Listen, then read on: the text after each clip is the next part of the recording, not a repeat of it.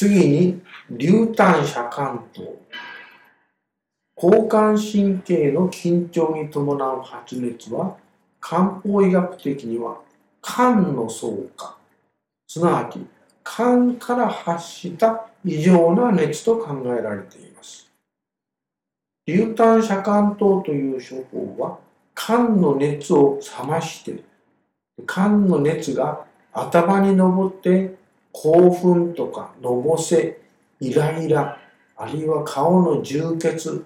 などを生じるのを防ぎ、一方では、この熱は質を帯びると今度は下に下がりますので、この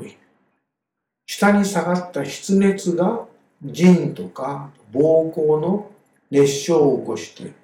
下腹部の緊張とか痛みあるいは排尿障害などを生じるのを治療します。ここで用いられるときは熱が心臓から頭の方に上っていて不必要な熱傷とか興奮とかを起こす方に主に働くことを期待しております。流炭遮関等は文字通り流炭素という生薬が君薬になりまして最も強力に肝の熱を冷ます生薬です。それに前のオーレンゲ毒糖という処方でも用いられた黄金、三四子などが用いられて興奮や熱を冷まします。その他、託舎、遮前子、木痛といった生薬は強い利水作用と静熱の働きがありまして、それらが一緒に用いられて、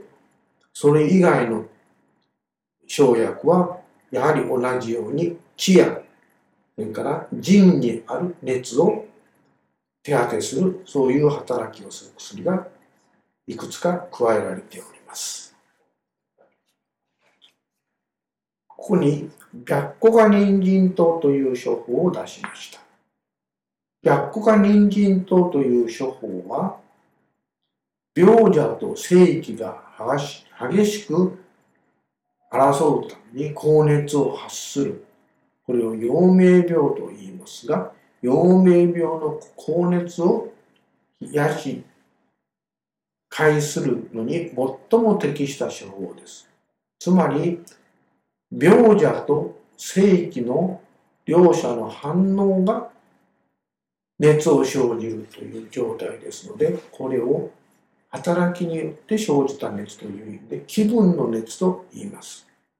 交感神経系の興奮と新陳代謝の更新という生体反応によって生じる熱はまさに気分の熱ということになりますので静熱下熱の目的にはこの気分の熱を正解する白虎が人参糖が最も適しており一般的に用いられるわけです。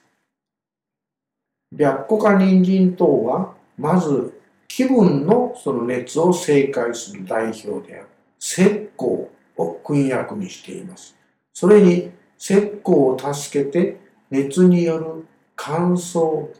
を防止するために地物を組み合わせており。ですから石膏と地物の組み合わせがこの処方の中心になります。熱による生体エネルギーの消耗とか損失を起こりますので、それを補うために、ここに人参を配合して、病人の抵抗力の持続を図ります。肝臓とか神戸というのは補助的な生薬でありまして、石膏や肝によるこの静熱を働きますが、同時に胃腸障害も起こしやすいので、その胃腸障害を防ぎ、またこの神戸というのは、焼いた米を煎じたまあ石の他ゆか重湯に近いような成分になりますが、これは鉱物質の石膏が煎じるぎになかなか溶けませんので、それがよく溶けて、この細かい懸濁液として内服できるような状態にするためにこの神戸を用います。